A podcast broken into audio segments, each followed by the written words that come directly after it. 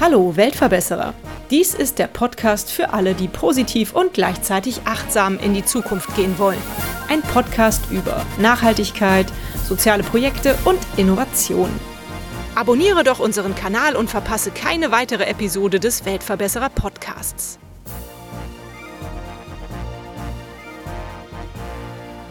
Getreu dem Motto, es braucht ein ganzes Dorf, um ein Kind zu erziehen, bietet der Verein Übernehmen wir Verantwortung Familien, die Unterstützung benötigen, ein Netzwerk, das Hilfe geben kann.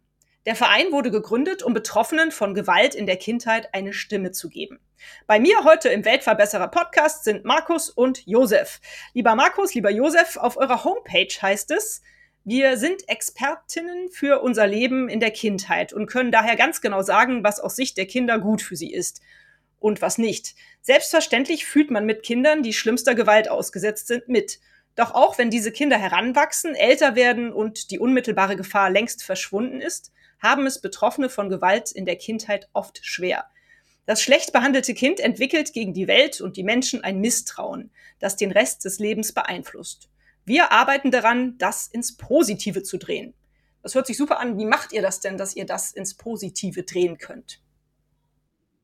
Ein Teil davon ist eigentlich eine Art von Selbsthilfegruppe. Und mhm. da geht es darum, dass man lernt, das, was man in der Kindheit erlebt hat, ähm, sich gegenüber selber nicht nur als eine äh, Aneinanderkettung von Niederlagen wahrzunehmen, sondern ähm, viele von uns haben auch aus dem Superkräfte entwickelt. Also es ist ein, ein etwas, was man zum Beispiel sehr gut kann, wenn äh, man als Kind Gewalt ausgesetzt war, man kann sich gut in andere Personen einfügen, hineinversetzen, äh, die in einer solchen Notlage sind.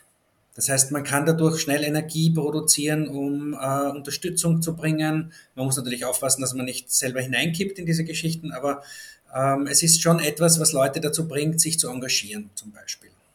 Mhm. War das auch für euch der Auslöser? Wie, wie seid ihr auf die Idee gekommen, den Verein zu gründen? Also der Josef und ich haben, äh, wie wir jung waren, also das war vor ungefähr 30 Jahren, haben wir eine Gruppe gemacht. Und das war damals eine Antifa-Gruppe. Und in dieser Antifa-Gruppe war es so, dass wir, wie man da so, es war so circa 95, 96 in dem Zeitalter, wie wir da so 100 Leute waren, ähm, irgendwann haben wir mal eine, so eine Runde gemacht, äh, da waren wir in einer Gruppe zusammen an einem Abend, circa, weiß ich, so 15 Leute und diese 15 Leute haben dann der Reihe nach ein bisschen was erzählt über ihre Kindheit. Und das war sehr auffällig, dass von diesen 15 Leuten 14 erzählt haben, so Dinge wie, sie werden von Vater oder sie wurden vom Vater an den Tisch äh, festgeschnallt und mit dem Gürtel geschlagen, äh, mit dem Bügeleisen verprügelt, auf der Autobahn ausgesetzt, äh, vom Stiefvater vergewaltigt. Das hat uns ein bisschen geschockt, aber es war noch nicht so, dass wir gewusst hätten, was da los ist. Und mhm wie dann die Gruppe vorbei war und wir uns unser Leben begonnen haben, Kinder bekommen haben, äh, hat mich das äh, immer wieder verfolgt, so ein bisschen. Was war das damals für ein, für ein komischer Effekt? Und wir haben dann durch immer wieder Diskussionen sind wir draufgekommen, dass sowohl der Josef als auch ich eine schwere Kindheit hatten. Und diese schwere Kindheit hat eigentlich damals dazu geführt, dass man ein bisschen einander riecht. Also Leute, die schwere Kindheiten hatten, die, die erkennen das bei anderen sehr gut. Und das hat eben damals dazu geführt, dass wir äh, mit Leuten in einem Kreis geendet sind, die alle auch genauso eine schwere Kindheit hatten. Und ja, hat dann in weiterer Folge, es war, damals waren wir dann einfach ausgebauert, weil da haben wir schon, weiß ich, fünf oder sechs Jahre lang Gruppe gemacht gehabt und das meiste ohne irgendeine Unterstützung von außen und haben halt damals die Gruppe beendet, aber irgendwo haben wir gesagt, wir wollen eigentlich wieder so eine Gruppe machen, weil das, was uns immer fehlt, wenn gerade in den Medien zum Beispiel explodiert gerade wieder eine Nachricht, dass da in ein Kindergärtner Kinder vergewaltigt hätte. Oder wir hatten auch bei uns vor kurzem einen Lehrer, der hat über 30 Jahre Buben in der Schule K.O.-Tropfen gegeben und sie vergewaltigt und diese Vergewaltigungen gefilmt.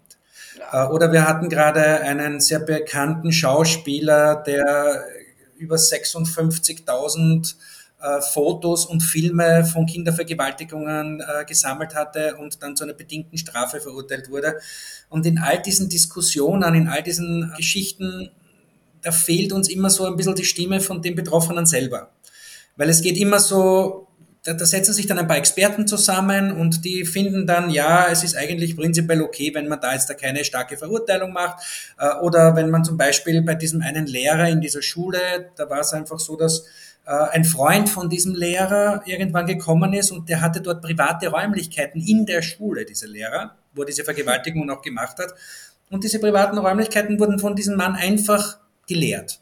Und es wurde nie wieder irgendetwas gemacht, um mal nachzuschauen, wer war das, wo ist das ganze Zeug hingekommen, inwieweit hat auch die Schule das unterstützt. Selbiges hatten wir auch in einem Kindergarten, bei einem städtischen Kindergarten in Wien, wo die Kinder geprügelt wurden, wo die Kinder zum Teil vergewaltigt wurden von einem mutmaßlichen Pädophilen.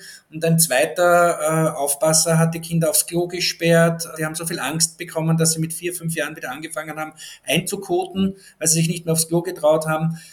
Dann wurde eine Kommission eingesetzt und diese Kommission wurde dann genau von denselben Stellen beschickt, die das Ganze verursacht haben. Und dann ist komischerweise nichts mehr weiter passiert. Und das sind so Dinge, wo ich glaube, es ist wichtig zu schauen, dass man irgendwie eine, eine Stimme vom Betroffenen auch formuliert. Wenn man das so hört, das sind auf jeden Fall schreckliche Geschichten und mir stellt sich dann aber so die Frage, ist das eigentlich so, dass sowas häufig vorkommt? Habt ihr da irgendwelche Zahlen für mich, inwieweit da immer noch Menschen betroffen sind? Und ist das etwas, was in der heutigen Kultur mehr auftritt als früher oder ist es im Grunde genommen prozentual wahrscheinlich eher gleich geblieben? Die Zahlen, die es gibt, ja, deuten mal darauf hin, dass, äh, dass es schon einen festen Prozentsatz gibt von Kindern, die irgendeine körperliche Züchtigung erfahren. Ja, der ist auch relativ stabil. Es ist wahrscheinlich auch so, dass das nicht immer eindeutig ist. Also, also die Kriterien, sagen wir es einmal, sind auch. Also was sich geändert hat, eindeutig sind, was man, was man als Gewalt wahrnimmt und was nicht. Das muss man, das hat sich auch sehr stark geändert. Also äh, bestimmte Zahlen gehen hoch, dass das, äh, also gehen, gehen da zu weit zu sagen, dass halt jede Form von körperliche Auseinandersetzung wird dann schon als, wird, wird, wird als Gewalt interpretiert. Ähm, das ist jetzt eine, das, ich sage, ich sage nicht, dass das, das gut oder schlecht ist, sondern ich sage nur, die, die, äh, also wie das gemessen wird, ist, ähm, das kommt darauf an, äh, welche, also welche Ansprüche man jetzt daran hat äh, und was man herausfinden will. Was meiner Meinung nach stabil ist, ist klar. Also es vor kurzem, also jetzt auch wieder in Österreich. Es gab einen, einen, ein großes Nachrichtenmagazin, ein österreichisches, hat äh, einen Bericht über einen Bezirk in Wien gebracht, in dem, in dem sich in den letzten Jahren äh, der Missbrauch, also Missbrauch, äh, Schläge, also von Kindern etc. gehäuft haben, wo halt äh, und wo die, wo, wo Schulen zum Beispiel machen, sind einfach machtlos. Also zumindest sagen sie das. Sie können das nicht, sie können das nicht steuern.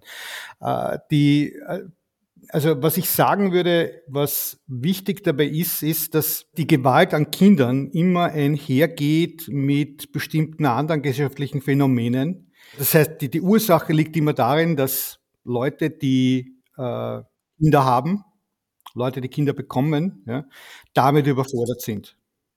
Also das ist prinzipiell so. Das heißt, das heißt, es Alleinerzieherinnen, ja, es werden halt, sind halt Alleinerzieherinnen. Das heißt, das ist immer schon, das ist eine Überforderung, die einfach auch da ist. Das hat Konsequenzen. Dort, wo sie nicht alleinerziehen äh, und, und Väter da sind, sind diese Väter vielleicht gleichgültig oder auch selbstgewalttätig oder, oder, oder haben andere Probleme etc. Also das ist da, wo wir von Gewalt an Kindern reden. Das sind immer dysfunktionale Familien. Also das ist das eine. Oder es sind staatliche Einrichtungen.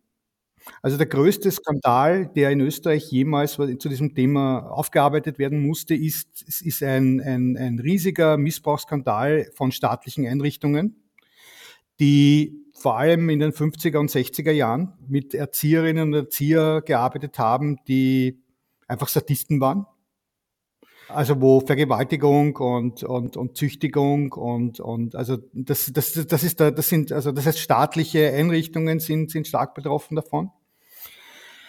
Und dort, wo staatliche Einrichtungen versuchen, das irgendwie zu adressieren, kommen sie halt in erneute Widersprüche rein. Also was ich zum Beispiel WGs von, von Jugendlichen, die halt Schwierigkeiten und Probleme haben, ja, wo Jugendliche dann untereinander auch gewalttätig werden, also wo die Erzieherinnen und Erzieher, die Leute, die die, die Betreuungsarbeit leisten, halt einfach ebenfalls überfordert sind.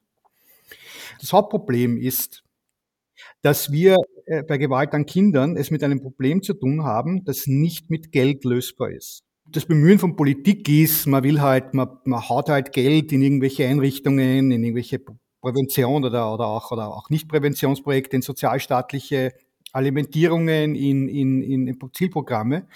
Aber der Punkt ist, mit Geld ist das nicht lösbar, weil das, wie ich, also das, zumindest ist das unsere Ansicht gewesen in den letzten Jahren und hat sich also ausgebildet ist, da, da, also ich, Gewalt wird verhindert, wenn Bezugspersonen da sind. Das sind, können leibliche Eltern, Adoptiveltern oder Großeltern oder einfach nur andere äh, Personen sein, die für ein Kind da sind. Das wird auch unterstützt von allen Disziplinen der Psychologie. Die Wissenschaft sagt, dass die Beziehung, also Menschen werden normal, was immer das jetzt heißt, also weiter, oder halbwegs vernünftig, ja, wenn sie in ihren frühen Lebensjahren eine, eine oder mehrere stabile Bezugspersonen haben.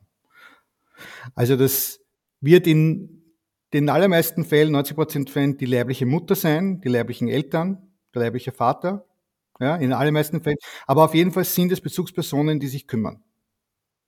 Das kann man mit Geld nicht fixen, das Problem. Das ist nicht, das ist nicht adressierbar über, über, über sozialstaatliche Alimentierungen.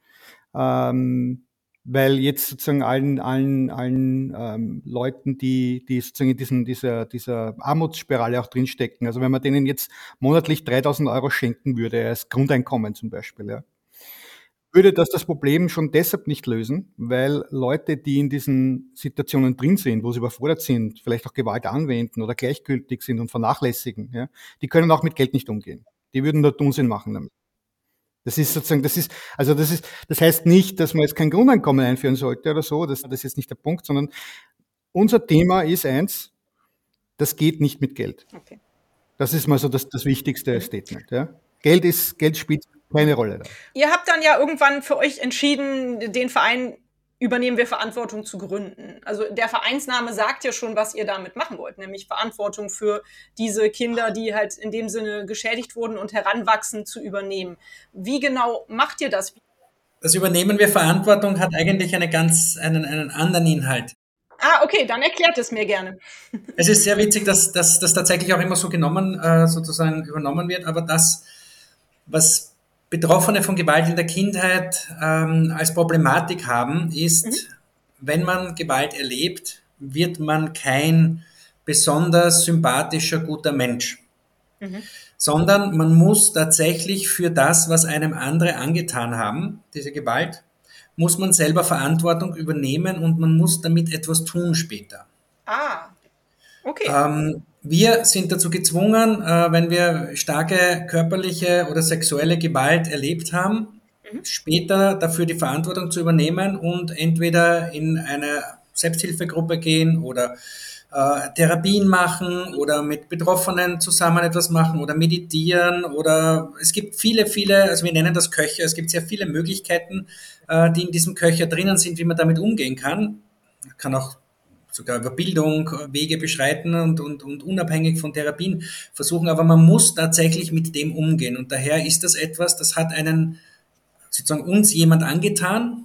Wir können für die Situation als Kind nichts, aber wir müssen selber dafür später die Verantwortung übernehmen. Sonst es ist leider auch so, dass die Zahlen sagen, dass die meisten, also über 50 Prozent von den Menschen, die Gewalt in der Kindheit erlebt haben, später sonst auch dazu neigen, Gewalt als Konfliktlösungsmittel einzusetzen okay. Das ich wollte auch noch ein paar andere, ein paar andere Zahlen geben. Also es ist, wir haben, es gibt eine, in Österreich gab es ca. 2007 eine sehr große Studie und 2017 noch einmal eine große Studie, die gezeigt hat, dass Gewalt als Mittel zum, zur Erziehung in den unterschiedlichen Staaten in Europa ähm, also das hat sich schon geändert. Es wird wesentlich weniger Gewalt eingesetzt. Es wird viel weniger Gewalt eingesetzt in den nördlichen Staaten gegenüber, sagen wir mal, südlichen oder auch Deutschland und Österreich. Ja. Es ist so, dass gewaltbelastete Familien, ich habe hier jetzt da zum Beispiel aus dem Jahr 2007, gewaltbelastete Familien ist ungefähr die Hälfte der Familien in Spanien und Frankreich.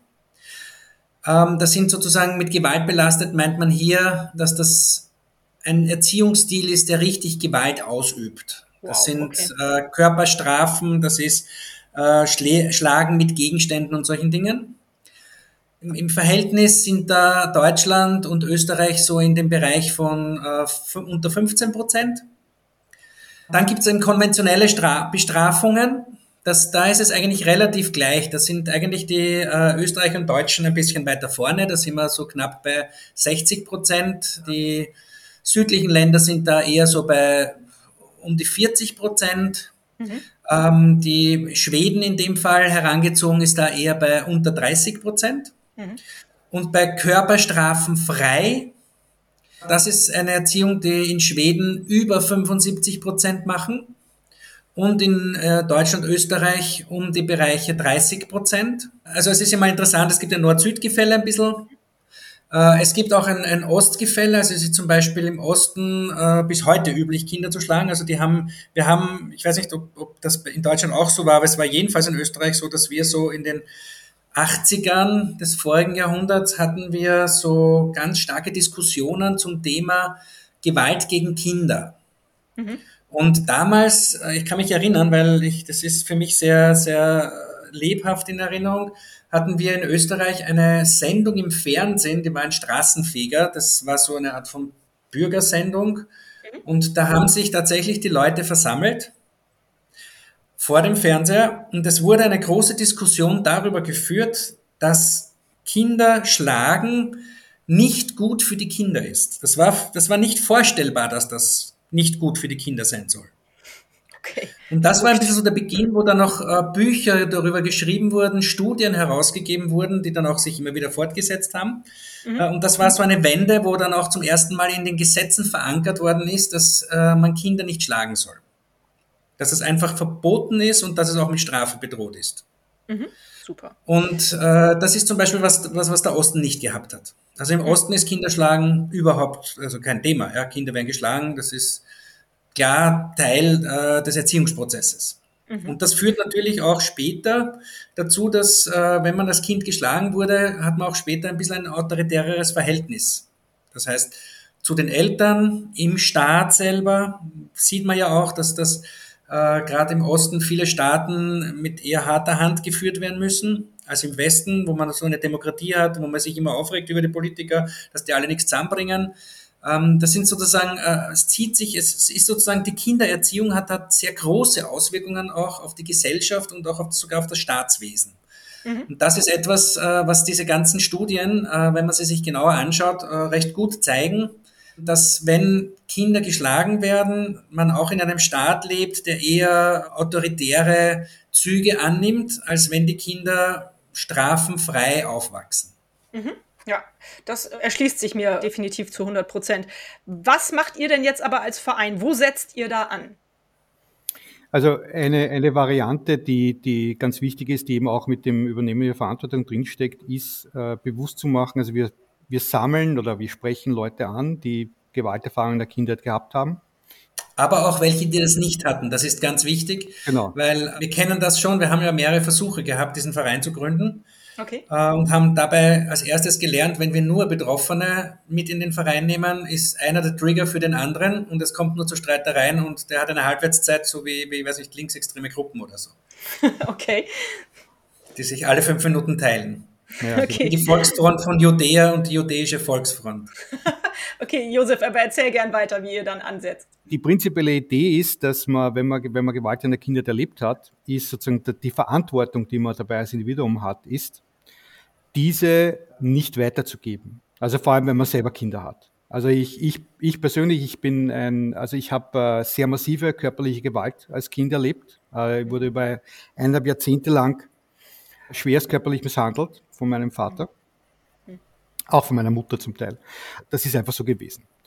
Und wie ich dann später selber Kinder hatte, was so ist, dass bei mir immer wieder in Stresssituationen ja, diese, diese Wut ausgebrochen ist. Ja, diese, diese, diese Cholera, ich habe einfach rumgebrüllt und so. Also ich habe meine Kinder natürlich niemals, niemals geschlagen, selbstverständlich, aber, aber diese, dieser Zorn, die Wut ist da gewesen. Die war immer deutlich spürbar, ein cholerisches Verhalten, Grant und, und, und andere negative Emotionen.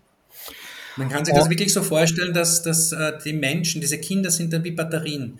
Jede Aggression, die reingeht, speichert sich darin Und dann ist die Frage, bis das wieder rauskommt. Genau. Und das, das ist halt eine, eine Situation, was, was wir halt versuchen deutlich zu machen in Gesprächen, in, in Vorträgen, in anderen, mit, mit anderen Mitteln und Medien, ist, die Verantwortung, die ich als Individuum habe, besteht darin, diesen Zirkel zu brechen.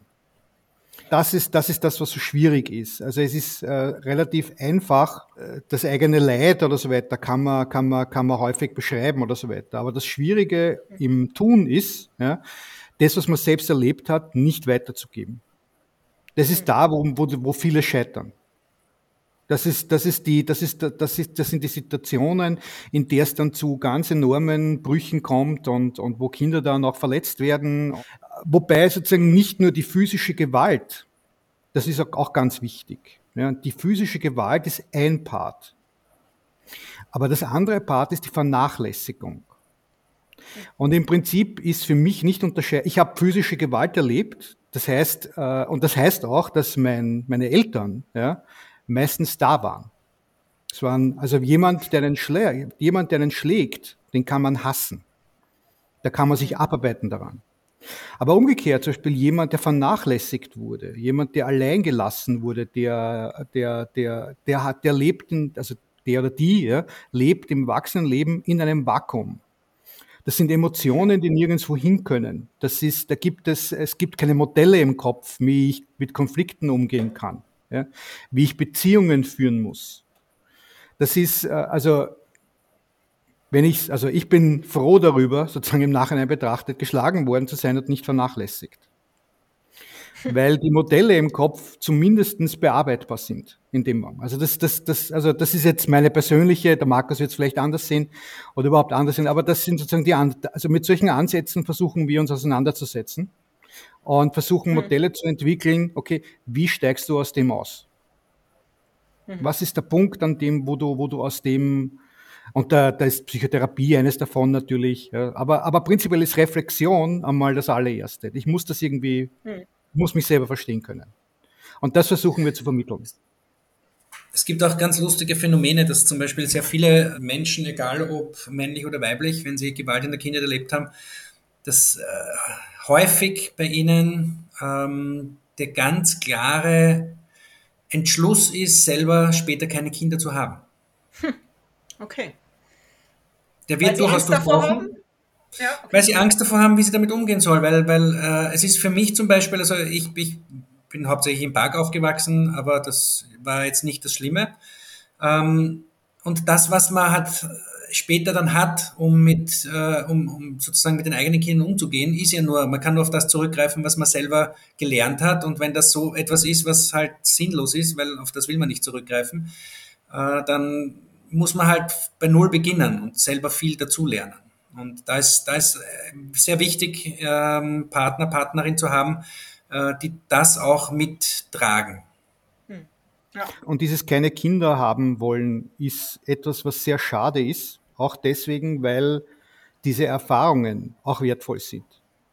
Hm. Diese Erfahrungen sollten ja. in irgendeiner Form äh, mitgeteilt werden. Sie sollten sozusagen aus, verarbeitet werden. Also es, ich bin sehr froh darüber. Ich habe zwei Kinder, die sind jetzt fast schon erwachsen.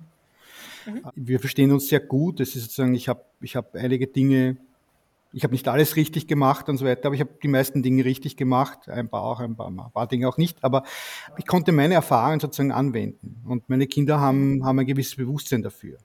Und es ist wirklich, wirklich schade, dass Leute dann sagen, nein, sie wollen keine Kinder haben, weil sie hätten etwas zu geben. Mhm. Das ist, das ja, ist so, das, ja. Nun seid ihr ja ein Verein, der aus Österreich kommt. Mhm.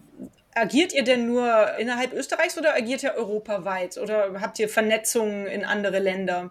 Also Vernetzungen haben wir keine. Äh, in andere Länder ist schon die Vernetzung in Land Österreich ein hartes okay. Brot. Okay. Naja, es ist, es ist tatsächlich so, dass die Leute, die sich mit diesem Thema beschäftigen, im Normalfall machen das ja professionell. Mhm. Und die sind meistens auf Subventionen vom Staat angewiesen. Bei uns ist es so, dass wir alles über Spenden und selber äh, finanzieren. Und wenn man irgendwo anklopft, dann ist das erste Mal, äh, was man mitkriegt, äh, dass die anderen Organisationen sich schützen wollen vor jemanden wie uns. Das heißt, wir haben als erstes hören wir mal, ah ja, das ist total super, was ihr da macht, das ist total toll. Und ich habe solche Gespräche sicher 25 geführt mit Politikern oder Leute aus dem Sozialbereich. Und äh, es ist es war dann sogar so weit, wir haben, es gab eine, eine, eine befreundete Organisation, die, die wir total super fanden und ich habe gesagt, ich würde euch gern 2000 Euro spenden, äh, weil ihr das, was, was ihr macht, ist total toll und aufgrund von internen Streitigkeiten haben sie dann das Geld nicht annehmen wollen. Hi, hi, also das okay. ist das ist eine, eine für, für uns und, und da wir ja sehr direkt sind und uns nicht, wir sind nicht gerne Intriganten, die ewig lang mit Leuten über irgendwas reden und verhandeln, sondern wir sind eigentlich sehr direkt und wenn jemand mit uns zusammenarbeiten will, herzlich willkommen und wenn nicht, okay, dann nicht, ja. Und das, man merkt halt sehr stark, dass das nicht gewollt wird. Also das ist alles mehr so ein ähm, sehr stark betulich, äh, sehr stark auf den, auf den Opfererzählungen. Wir sind da echt am anderen Ende des Spektrums. Für uns ist es wichtig, dass die Leute für sich selber lernen, die Verantwortung zu übernehmen und schauen, dass sie selber auf die Beine kommen und äh, sind aber konfrontiert mit lauter Organisationen, die alle davon leben, dass, ich weiß nicht, das ein gutes Beispiel hat einmal der Josef gebracht in einem, an einem Gruppenabend, ähm, dass eigentlich denkt man sich ja, dass wenn es einen, eine sozialstaatliche Unterstützung gibt für die Menschen, dann sollte ja das Ziel sein, dass diese Menschen irgendwann einmal selbst lebensfähig sind und selbst auf die Beine kommen und ein eigenes Leben führen. Und jetzt soll mir mal jemand erklären, warum seit dem Zweiten Weltkrieg äh, der gesamte Sozialstaat und diese sozialstaatlichen Organisationen immer mehr werden und immer mehr Leute darin arbeiten. Und immer mehr Geld in dieses, äh, in dieses, in diesen Teil hineinfließt und zum Teil äh, in der siebten Generation Familien betreut werden. Da hat die Großmutter die Kinder geschlagen und die Mutter die Kinder geschlagen und es werden auch noch die Enkeln geschlagen werden und sie sind immer AMS-Bezieher und sie werden nie auf die Beine kommen und eine Arbeit finden. Das ist für mich keine Betreuung. Das ist für mich, da, da, da, da sucht sich eigentlich ein, ein Apparat äh, Leute, die er verwalten kann. Mhm. Und wir merken das ganz stark, wenn wir selber mit Leuten reden. Also wir haben zum Beispiel so ein, ein Besuchsprogramm gemacht, äh, wo wir Leute, die, also wo wir, wo uns genannt wurde in dieser Familie, äh, da gibt's immer Schreiereien, da werden Kinder schlecht behandelt. Dann sind wir hingegangen, dann haben wir mit denen geredet und dann wurde uns praktisch immer gesagt, ja, ja, das Jugendamt war eh schon bei uns, das interessiert sich nicht für das Ganze. Das heißt, das Einzige, was gemacht wird, ist, es wird hingeschaut, es gibt dann eine, eine Liste, die abgearbeitet wird, aber dass da konkret wirklich die Leute aus etwas rausgeholt werden und dass man wirklich schaut, dass man an den Leuten arbeitet, um sie persönlich aus diesem äh, furchtbaren äh, Leben rauszukriegen, das, das ist oft nicht der Fall. Ich sage damit nicht, dass alle Institutionen schlecht sind, ja, das keinesfalls. Ähm, aber wir haben schon ein bisschen das Gefühl, dass äh, viele Institutionen sich durchaus gerne darauf ausruhen, dass sie Leute haben, die sie verwalten können und einen guten Job haben. Hm. Traurig, also, ja. Man kann das, verzeihen ganz kurz noch, weil das so wichtig ist. Also eines der Dinge, die, die man, an denen man das merkt, ist, wenn man versucht, sich anzuschauen, wie Präventionsmaßnahmen aussehen. Mhm. Und äh, zum Beispiel ein Fall, den ich, von, von dem ich persönlich gehört habe, ist, dass eine Frau, die schwanger geworden ist und betroffen war, ein Opfer von Gewalt in der Kindheit, ja, äh, bei der Krankenversicherung um Unterstützung für eine Psychotherapie gebeten hat, damit sie sozusagen ihre Konflikte bearbeiten kann. Und die Krankenkasse hat gesagt, nein, das ist sozusagen Prävention ist nicht Teil ihrer Arbeit. Prävention ist nicht, ist nicht, ist nicht Teil ihres Programms. Das ist keine, das ist, also sie, sie bearbeiten nur Symptome. Und äh, der, der Punkt ist, damit das jetzt, damit das klar wird, das Problem, was wir am, äh, das, das, oder, das ich auch formuliert habe und wofür ich sehr kritisiert worden bin, das Problem, das der Sozialstaat darstellt, ist nicht, dass der Sozialstaat Geld hergibt oder, oder, oder Leute versorgt. Das ist nicht das Problem. Sondern, dass die sozialstaatlichen Strukturen dafür sorgen, dass Leute da nicht rausgehen von selbst. Hm. Das heißt, die Idee wäre, ja, äh, Gesellschaft so zu organisieren, dass Leute unabhängiger von diesen Alimentierungen werden. Mhm. Also, dass sie, ja. dass sie, dass sie mehr, dass sie mehr, dass sie selbstständiger werden. Aber wie gesagt, der Markus hat es angegangen, der Punkt ist, man kann das jetzt, es kommt immer darauf an, wie man es formuliert und manche verstehen es jetzt so als eine Art Verschwörungstheorie oder irgendwas anderes, Schwurbelei jetzt auch noch oder so, aber das ist, der, der Punkt dabei ist das, dass halt was halt diese Strukturen machen, ist, sie entmündigen de facto bestimmte Bevölkerungsteile. Sie machen das nicht, weil, das, weil sie so viel Freude dran haben, sondern weil das auch bestimmten Notwendigkeiten entspricht oder weil es nicht anders geht oder weil Bürokratien nicht anders arbeiten können. Ja. Aber sie tun es einfach. Und wenn wir das kritisieren, dann sagen wir, kommen wir in Konflikt mit so ziemlich allen Institutionen in Österreich und wahrscheinlich auch in Deutschland.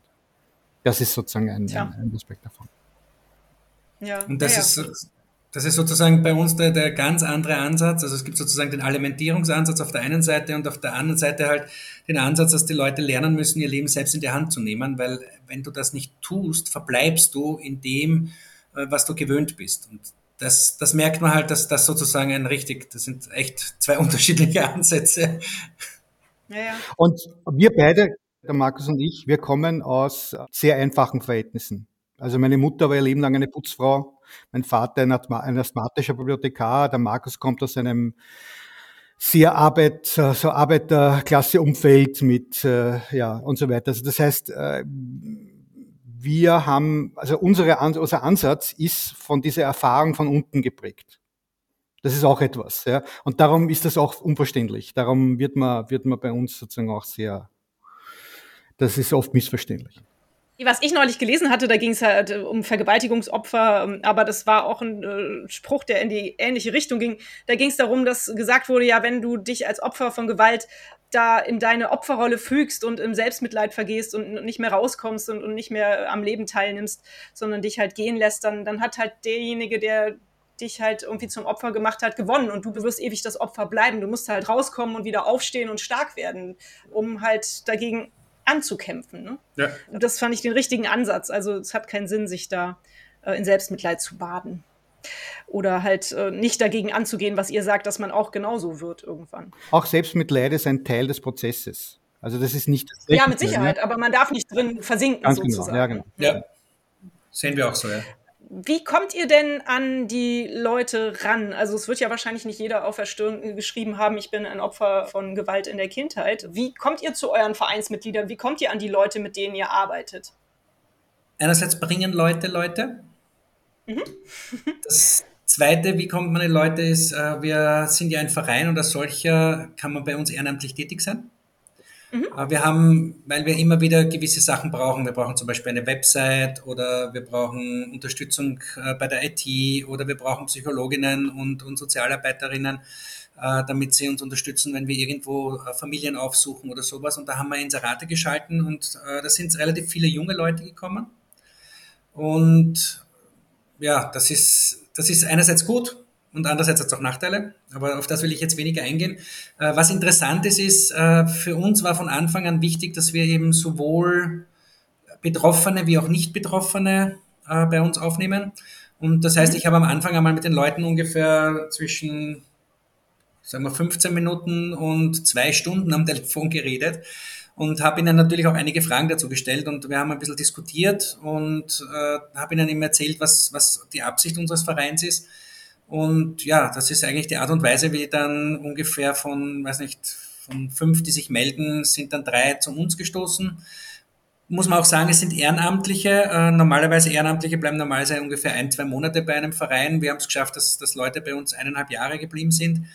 Und Super. das ist äh, vor allen Dingen auch Betroffene, die, die in unserer Selbsthilfegruppe ist, wo wir die Success Stories machen. Also wir haben eben äh, Stories von Leuten, die sie selber aufgeschrieben haben, was ihnen passiert ist in der Kindheit. Äh, wir haben dazu zum Beispiel Künstlerinnen, eine, eine Gruppe von Künstlerinnen gehabt, äh, die ist jetzt, hat sich jetzt ein bisschen schon aufgelöst, aber die haben zum Beispiel zu diesen Stories Bilder dazu gezeichnet, wo sie diese Stories mit reingenommen haben und äh, dann haben wir das Ganze vertont, haben diese Stories aufgenommen und sie im Rahmen unseres Kurses das ist ein Kurs, wie kann man am Kind selbst erkennen, ob es Gewalt ausgesetzt ist. Und diesen Kurs, das ist ein Kurs, den wir vor Leuten halten. Unsere Hauptzielgruppe ist natürlich Leute, die mit Kindern arbeiten. Äh, und wenn man erkennt am Kind, dass es Gewalt ausgesetzt ist, was ist der nächste Schritt, was muss ich dann tun?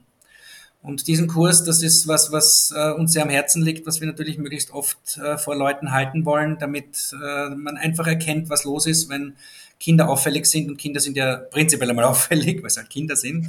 ja. Aber es gibt Kinder, die sind eben zum Beispiel besonders nicht auffällig und verstecken sich unterm Tisch und bleiben dort oder sind gegenüber wildfremden Personen total, äh, gehen, gehen auf die total zu und umarmen die gleich, ja, haben keine Distanzgefühle Oder es gibt welche, die sind einfach prinzipiell nur aggressiv. Und äh, ich hatte im Kindergarten zum Beispiel einen Buben, äh, meine Tochter ist in den Kindergarten gegangen, sie ist jetzt äh, neun Jahre alt. Und in diesem Kindergarten gab es einen besonders auffälligen äh, Buben, der einfach von Gruppe zu Gruppe gegangen ist und dort immer andere Kinder geschlagen hat. Hm. Und die einzige Reaktion äh, des Kindergartens war, naja, jetzt ist er nur noch zwei Jahre bei uns, wir schauen, dass wir durchtauchen. Und es ah, gibt ja, da, obwohl das alles ausgebildete Pädagoginnen und Pädagogen sind, gibt es da niemanden, der auf die Idee kommt, dass man da irgendwas machen müsste. Und das würden wir gern mit dem Kurs verändern. Äh, weil wir selber aus unserer eigenen Erfahrung wissen, ähm, es gibt sogar, da gibt es auch eine Zahl, ein Kind muss bis zu neunmal Erwachsene darauf hinweisen, dass es sexueller Gewalt ausgesetzt ist, bevor einmal ein Erwachsener zuhört. Wow. Die meisten tun es gar nicht. Ja? Wenn sie es ein, zweimal gemacht haben und die Erwachsenen hören nicht, dann tun sie es nicht. Das ist übrigens eine Erklärung, warum wir so hohe Dunkelziffern haben bei diesem Thema. Weil die meisten von uns einfach, wenn man, wenn uns ein, zweimal nicht zugehört wird, und es ist jedes Mal eine wirkliche Tortur, diese Sachen zu besprechen, wenn uns nicht zugehört wird, sagen wir es auch nicht. Und deswegen ist es, ist es einer der Gründe, warum auch die Gesetze immer wieder angepasst werden, dass man weiter den Leuten mehr Zeit geben muss, wir haben zum Beispiel jemanden in unserer Gruppe gehabt, der war bis in seine äh, Mitte 30er Jahre ein erfolgreicher Unternehmer, hat 25 Angestellte gehabt und plötzlich eines Tages hat er einen Backflash gehabt, wo ihm eingefallen ist, was in seiner Kindheit los war.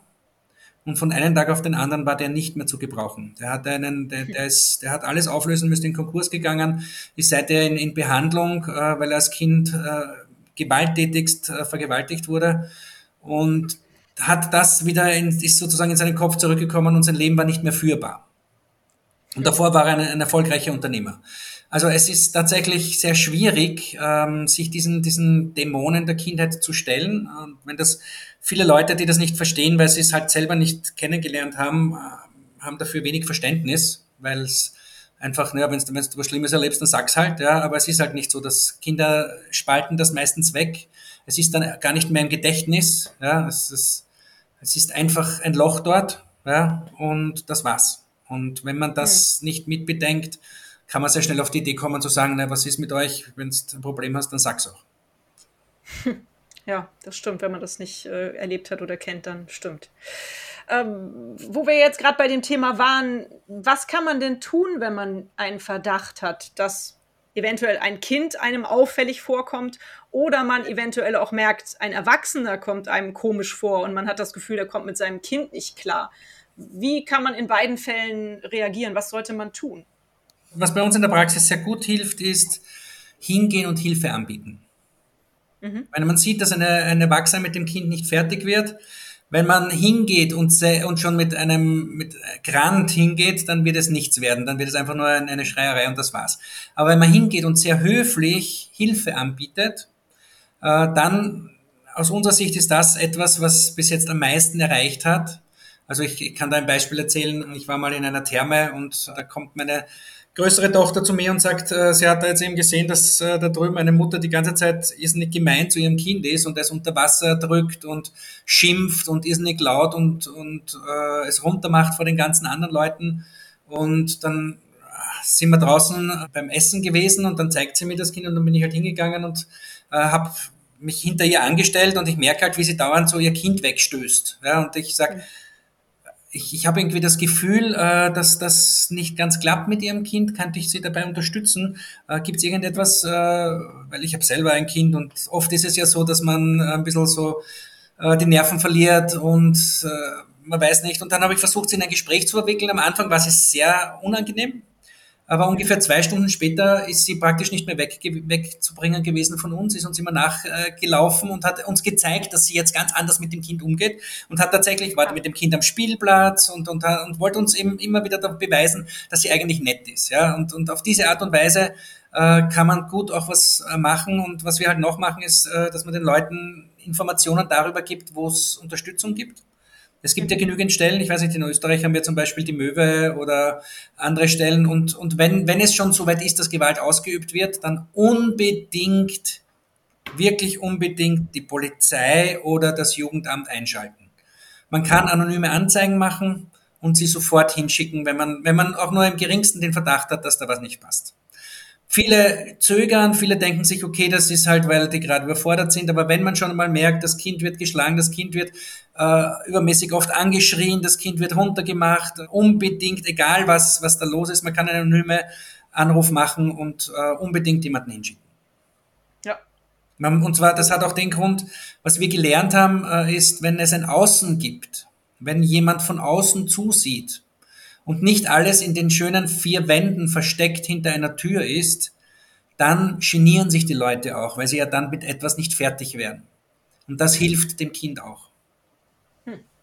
Genau, das, das war auch ein Punkt, den ich, den ich ansprechen wollte. Die Frage, was kann ich tun, wenn ich merke, dass ein Kind äh, misshandelt wird, ja, das ist eine der schwierigsten Fragen überhaupt. Es ist auch nicht so, dass, dass es darauf eine eindeutige Antwort gäbe. Also das, was Markus geschildert hat, ist etwas, das haben wir sozusagen als Praxis versucht zu entwickeln. Ja, dadurch, indem wir, wir haben uns versucht, Berlin einzuversetzen in die Situationen und haben uns damit beschäftigt. Ja. Aber prinzipiell ist es so, dass diese Frage deshalb so schwierig ist, weil, also erstens, weil viele Menschen von sich, glaube ich, oder manchmal, wenn sie helfen wollen, kommen sie so eine Art Robin Hood-Komplex hinein, dass sie jetzt irgendwie heldenhafte Dinge tun müssen ja, und sich auch selber überschätzen dabei und vielleicht auch, mhm.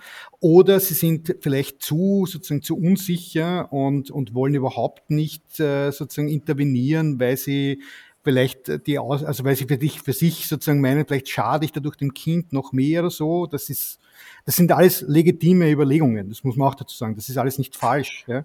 Aber was der Markus eben vorher gemeint hat, ist ganz wichtig.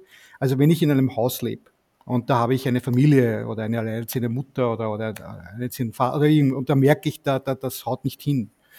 Dann ist so, dass man, dass man fragt, dass man auch, also wenn man, wenn man schreien hört, dass man einfach anklopft oder so, dass man einfach, dass man so einen Außen etabliert, ja, wo das nicht unbemerkt bleibt. Das hilft schon. Mhm. Das ist schon etwas, das ist etwas, wo ich sage, wo man sozusagen als einzelne Person ja, schon durchaus etwas tun kann. Also Leute überschätzen ihre Möglichkeiten oder unterschätzen ihre Möglichkeiten. Das ist genau. Markus. Es ist einer der Gründe, warum wir diese Kampagne haben. Es äh, braucht ein Dorf, um ein Kind zu erziehen es ist oft in unserer Gesellschaft haben wir äh, die, die durchaus mit Gründen äh, hochgelobten Patchwork-Families. Äh, wir haben viele Alleinerzieher und Alleinerzieherinnen, gerade wenn man über 50 Prozent Scheidungsquote hat und Scheidung ist tatsächlich ein ähm, für die Kinder traumatisches Ereignis. Ähm, diese Dinge, ähm, wenn man das auffangen möchte, dann sollte man, und das sagen auch alle, alle Studien, die irgendwie in die Richtung gehen, was erzeugt Resilienz beim Kind, dann sollte man schauen, dass man mehr als nur diese eine Person, die jetzt gerade mit dem Kind äh, gesegnet ist, äh, in diesen Prozess mit hineinlässt. Also jeder einzelne Alleinerzieher oder Alleinerzieherin sollten unbedingt sich soziale Eltern, soziale Freunde, Menschen dazu holen, äh, die tatsächlich auch mit dem Kind gemeinsam und mit den, den Erwachsenen gemeinsam etwas machen. Ähm, weil das Wichtigste für ein Kind ist, dass es Auswahl hat, dass es unterschiedliche Varianten von Problemlösungen wahrnehmen kann und nicht immer an diese eine Person gebunden ist, wenn diese eine Person, die kann manchmal die Nerven verlieren und manchmal da sein, aber das Kind braucht eine gewisse Stetigkeit und die kann es sich holen, wenn die Person, die jetzt gerade die Nerven verliert zum Beispiel, reicht ja schon, wenn man jemanden anrufen kann und sagen kann, du, ich bin jetzt völlig fertig, das Kind bringt mich äh, an die Grenzen meines Lebens, was kann ich jetzt tun, kannst du mit dem Kind reden. Ja? Und alleine sowas ist für das Kind auch schon stärkend, für die Persönlichkeit des Kindes, ja, dass es sieht, dass es nicht nur mit dieser einen Person alleine ist und machen kann mit der, was es will. Ähm, deswegen kann man nur raten, scha schauen, dass man möglichst viele Leute, die, die auch gerne dabei wären. Ja, und da muss man bitte, das sage ich auch gleich dazu, aufpassen, dass man keine Pädophilen mit hineinnimmt, weil das immer ein Problem ist, weil die gerne äh, bei so, gerade so problematisch Kindern, die Probleme haben, das, das spüren die Leute. Und da versuchen sie nachher ähm, sich zu nähern. Aber prinzipiell zu schauen, dass man Leute integriert in die Erziehung, das ist wirklich wichtig und gut fürs Kind. Mhm, schön. Ja, guter Tipp.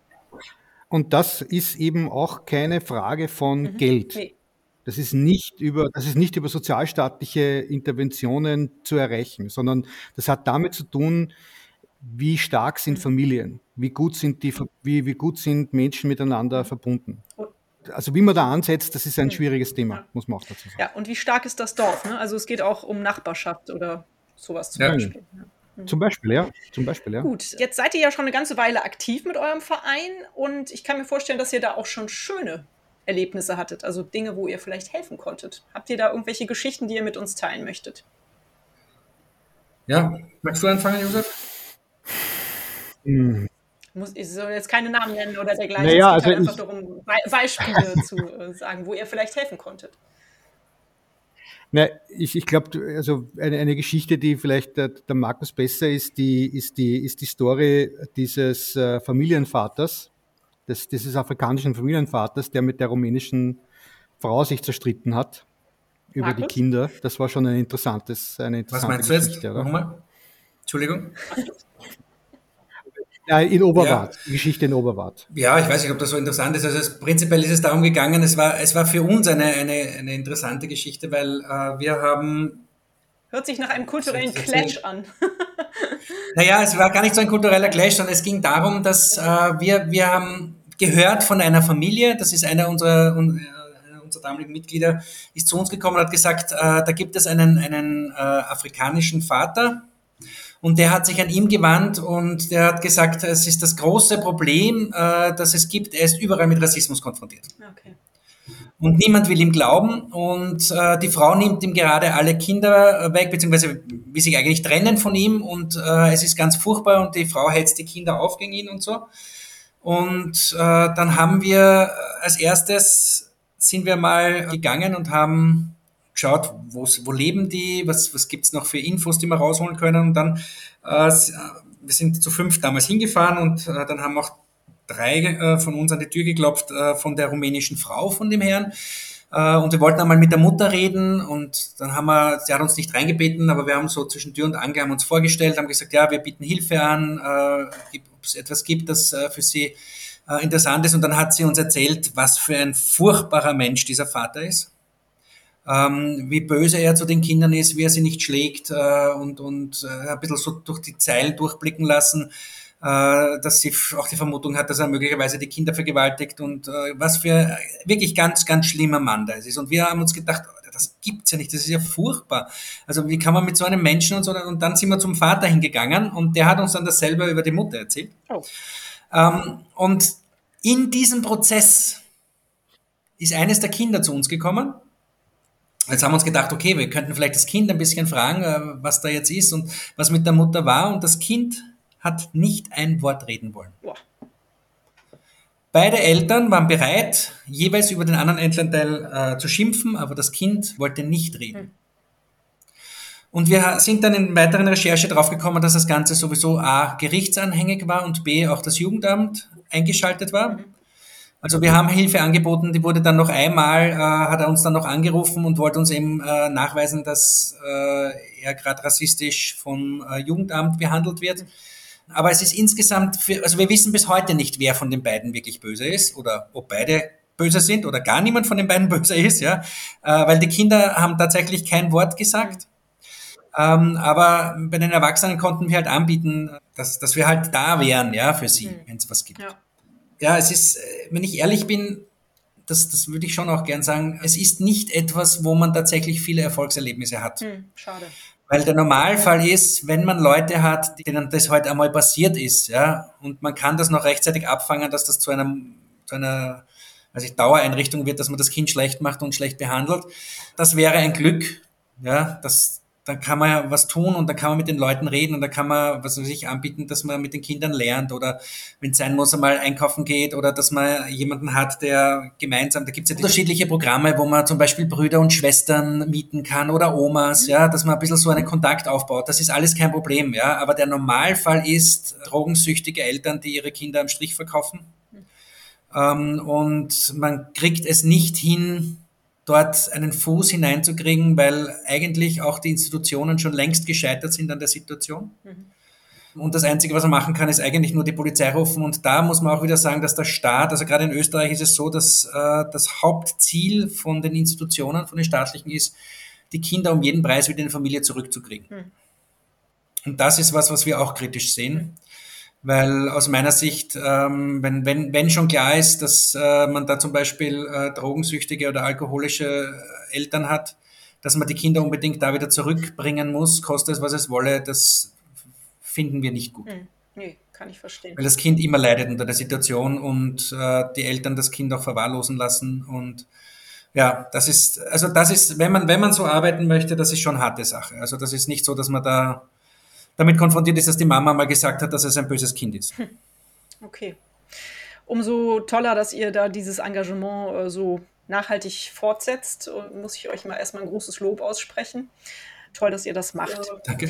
Wie kann man euch denn helfen, wenn man euren Verein voller Begeisterung jetzt gerade erzählen hört? Was kann man tun, um euch zu helfen? Wahrscheinlich hauptsächlich spenden, oder? Oder wenn man in Österreich lebt, halt für euch arbeiten vielleicht.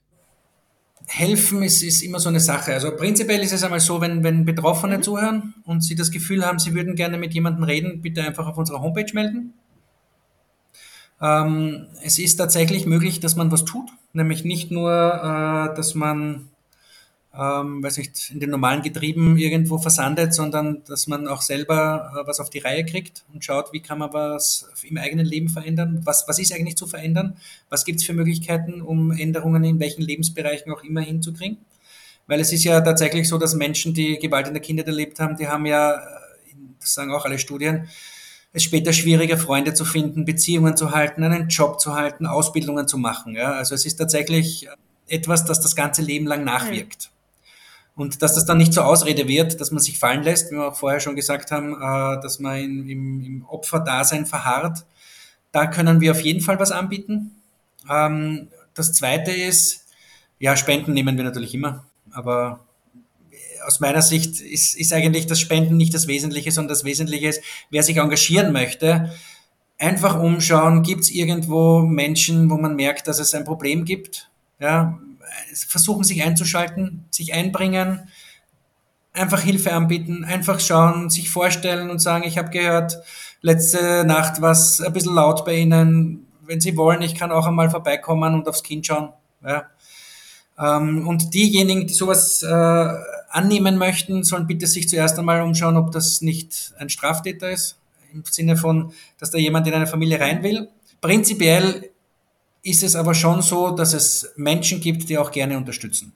Und diese Unterstützung kann man annehmen. Natürlich soll es im Normalfall natürlich im Bekannten- und Freundeskreis sein. Josef, denkst du denn, dass ihr Weltverbesserer seid?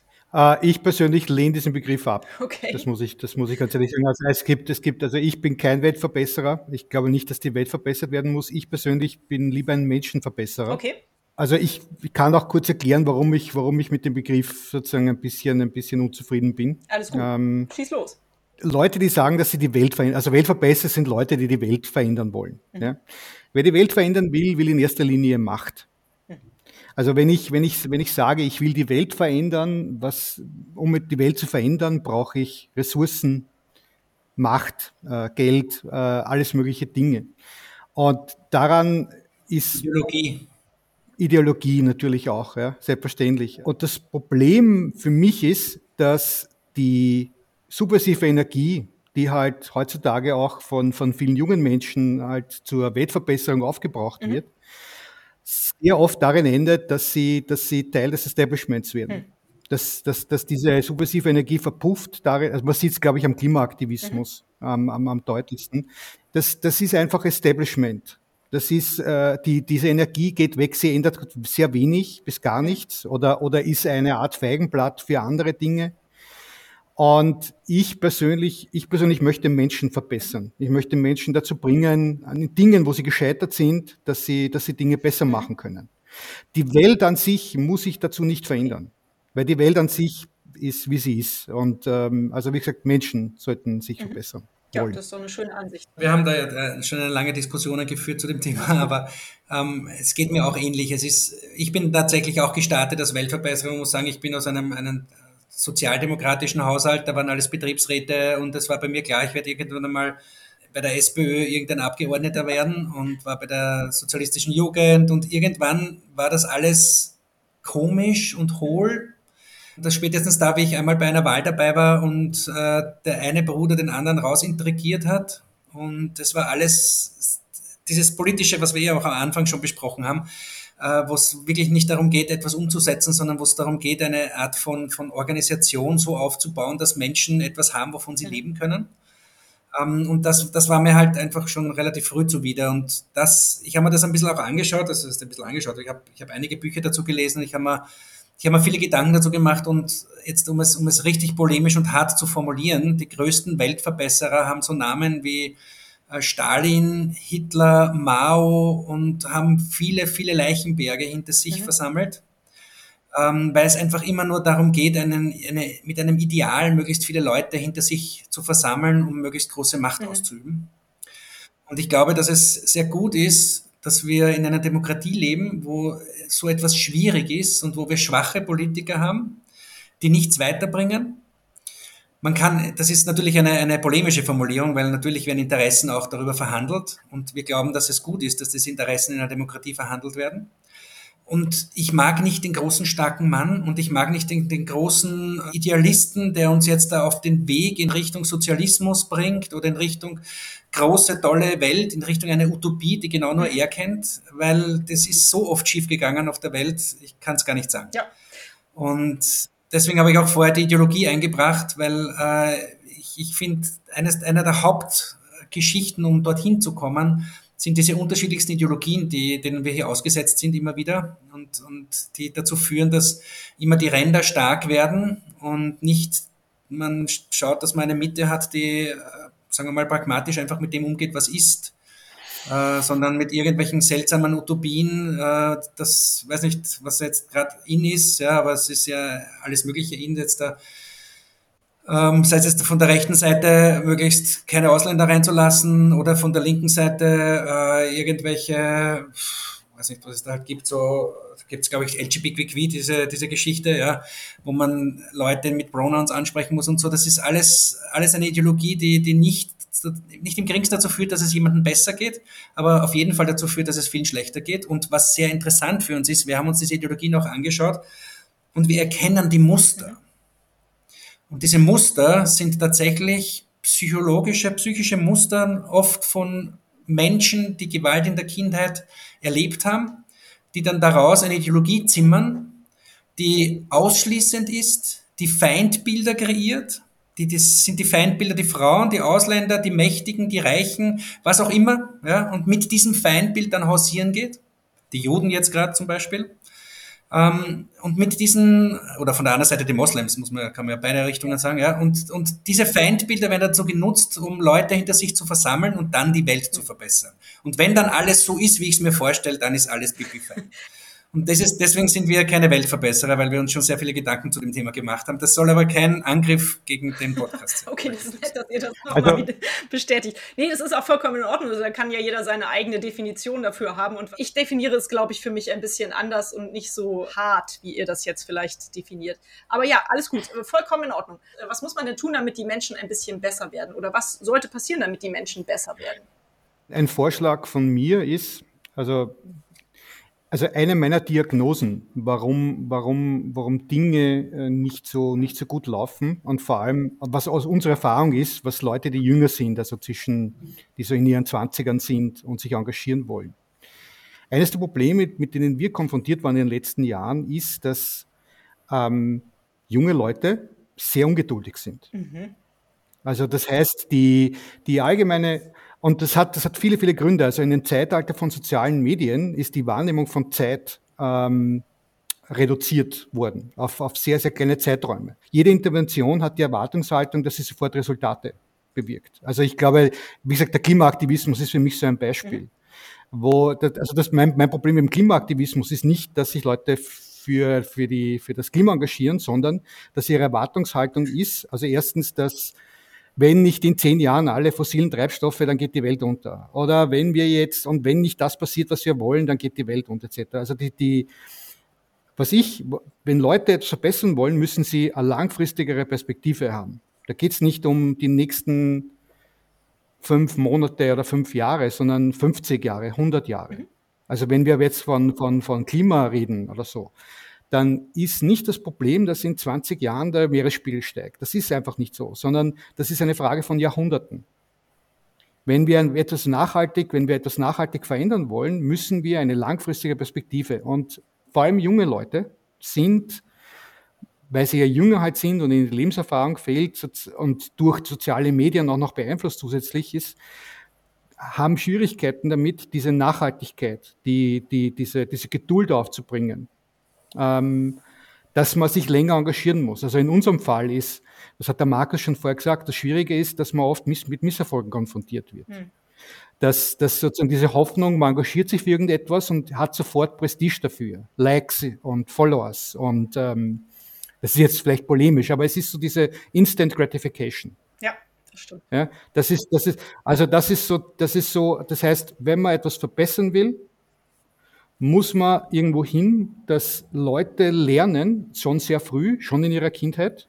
Und da hat zum Beispiel die Pädagogik in den letzten 40 Jahren wahrscheinlich auch einiges falsch gemacht. Meine Ahnung, die Erziehungsratgeber, die Leute, die sich damit beschäftigt haben, ist, äh, wie können Eltern ihren Kindern vermitteln, dass Dinge halt länger brauchen. Das ist halt, dass man halt, äh, dass man halt also wie gesagt, wenn man sich für etwas engagieren will, braucht man einen langen Atem. Aber die Erwartungshaltung. Das sind unsere Kinder, gell? Ja, natürlich sind das unsere Kinder, aber, aber das ist ja genau, genau das Problem. Also, und das Problem, das ich sehe, ist, dass die, ähm, dass die, dieser, dieser, dieser Schwung, ja, der jetzt, der jetzt, glaube ich, im Klimaaktivismus ganz besonders deutlich, aber auch in anderen Bereichen da ist, dass der verloren geht. Ja. Dass diese Leute frustriert werden, weil sie nicht gelernt haben, mit diesen Enttäuschungen umzugehen, dass ich klebe mich jetzt auf die Straße ja, und äh, äh, die Politik tut aber trotzdem nicht, was ich will. Dass das eine Enttäuschung ja, das verursacht. Also ja, ich weiß schon. Ich, aber, da muss ich ja ehrlich äh, was anderes dazu sagen, weil ich finde, das ist kein Aktivismus. Ja? Also ja, sich auf die Straße zu kleben in einem Land, wo rundherum alle einen dann noch wegtragen und streicheln und sagen, oh, das hast du jetzt aber mutig gemacht. Ja? Ich finde immer noch, sie könnten sich in China mal auf die Straße kleben. okay, bevor wir jetzt hier zu sehr politisch ja, das, werden. Das, ja, ja, ich, ich finde den Ansatz eigentlich sehr schön, dass man. Aber ich glaube, das Ja, das mit der Geduld und der Nachhaltigkeit äh, mehr fördern sollte. Mhm. Also das finde ich mhm. eigentlich eine, eine, gute Idee, ja. auf jeden Fall. Also aus unserer Sicht ist es wichtig, alle Menschen, die eine furchtbare Kindheit erlebt haben, ich möchte Ihnen sagen, es gibt Möglichkeiten, damit umzugehen. Es gibt Leute, die sich damit beschäftigen. Es gibt Psychiater, Psychologen und Innen. Es gibt äh, Meditation. Es gibt auch einfach Selbsthilfegruppen. Und es ist wichtig, aus, diesem, aus dieser meist selbst gewählten Isolation rauszukommen. Mhm. Und ich habe einen Bruder, der ähm, ist von seinem Vater als Kind ins Heim gegeben worden, dort von jemandem missbraucht, über Jahre sexuell missbraucht worden, ist dann rausgekommen, war als Persönlichkeit nicht mehr auszuhalten, wurde vom Vater wieder zurück in dieses selbe Heim gebracht. Dort hat dann mein Vater äh, Besuchsverbot bekommen, weil er ihn so geschlagen hat dass sogar das fürs Heim zu viel war. Und der lebt heute und ist alleine, komplett alleine. Und ich möchte diesen Menschen mitgeben, dass es, es gibt die Möglichkeit, mit anderen zu reden und es gibt auch die Möglichkeit, auch wenn man so schwierig ist, und das ist natürlich ein sehr schwieriger Charakter, es gibt die Möglichkeit trotzdem etwas zu tun, etwas Positives. Gut, schön. Ja, vielen Dank, lieber Markus, für diese abschließenden Worte zu eurem Projekt. Da fällt es mir jetzt fast ein bisschen schwer, die Überleitung auf meine letzte Frage zu richten, aber die stelle ich eigentlich immer noch. Habt ihr noch Buchtipps für mich? Vielleicht gibt es ja auch Bücher zum Thema. Die Bücher sind erhältlich bei booklooker.de, dem Marktplatz für Bücher. Wenn Leute sich für das Thema von, äh, von Kindheit generell, wie man, wie man, wie man Kindheit äh, äh, gestalten kann, als Eltern zum Beispiel, dann sollte man sich mit äh, der Bindungstheorie beschäftigen. Mhm. Die Bindungstheorie ist eine, also ist eigentlich keine Theorie mehr, ist ein, ein Teilbereich der Entwicklungspsychologie. Mhm. Also ich habe von verschiedenen Leuten gehört, dass es unstatthaft ist, Wikipedia äh, zu erwähnen, aber es gibt einen sehr guten Wikipedia-Eintrag für die Alles Bindungstheorie. Gut. Also wenn man sich für das Thema interessiert, wenn man, wenn man, wenn man sagt, okay, wie kann man Kindheit gestalten, was ist wichtig dabei, dann sollte man sich dort informieren. Super, das, das ist ein also guter Tipp. Vielen Dank. Und ähm, wegen eines Buchtipps, das sozusagen ein bisschen, es hat das sozusagen nicht direkt mit unserem Thema direkt zu tun hat, aber das ich trotzdem interessant gefunden habe, weil es viele andere Dinge betrifft, nämlich von Peter Sloterdijk, was geschah im 20. Jahrhundert. Das ist, glaube ich, sozusagen eine, äh, eine Lektüre, die ein bisschen deutlich macht, warum wir da stehen, wo wir stehen. Mhm. Und darum, Wie heißt das Buch nochmal? Was geschah im 20. Jahrhundert? das ist eine Sammlung von Essays von? über Peter Sloterdijk, der Philosoph. Ah, okay, cool. Mhm. Super, danke. Und Markus, hast du auch noch was? Ja, ich habe auch noch ein paar Buchtipps. Ja, damit. Also ich, ich möchte ein bisschen breiter aufstellen. Ähm, es gibt ein Buch, äh, das wollte ich eigentlich in der Gruppe selber schreiben. Nämlich, was sind so die Auswirkungen auf die Gesellschaft von Gewalt in der Kindheit? Und bei der Recherche bin ich über ein Buch gestolpert vom Sven Fuchs. Okay. Das heißt, die Kindheit ist politisch. Mhm. Und ich finde, das ist ein fantastisches Buch, einerseits, weil es sehr viele Ansätze aus der pädagogischen Lehre mit reinnimmt, aber weil es auch über diesen Tellerrand hinausdenkt, mhm. nämlich über den Tellerrand des, die Kindheit ist sozusagen etwas, das ist abgeschlossen, wenn man 18 ist und das war's. Und er zieht eigentlich relativ klare Schlüsse bis dazu, dass, äh, wenn man sich anschaut, wer aller im Gefängnis sitzt, dass es der Normalfall ist, dass das Kinder sind, die Gewalt in der Kindheit erlebt haben. Und jetzt die erwachsen wurden und die halt einfach mit, mit der Aggression, die sie, wie sie Kinder waren, in sie hineingekommen sind, äh, wo sie Speichermedium für Aggression wurden, dass sie das später halt dann auch ausleben und dass das dann dazu führt, dass man halt mit allen Seiten in Konflikten gerät oder dass zum Beispiel äh, auch Drogensüchtige oder Obdachlose, wenn man nachschaut genauer, findet man immer was in der Kindheit.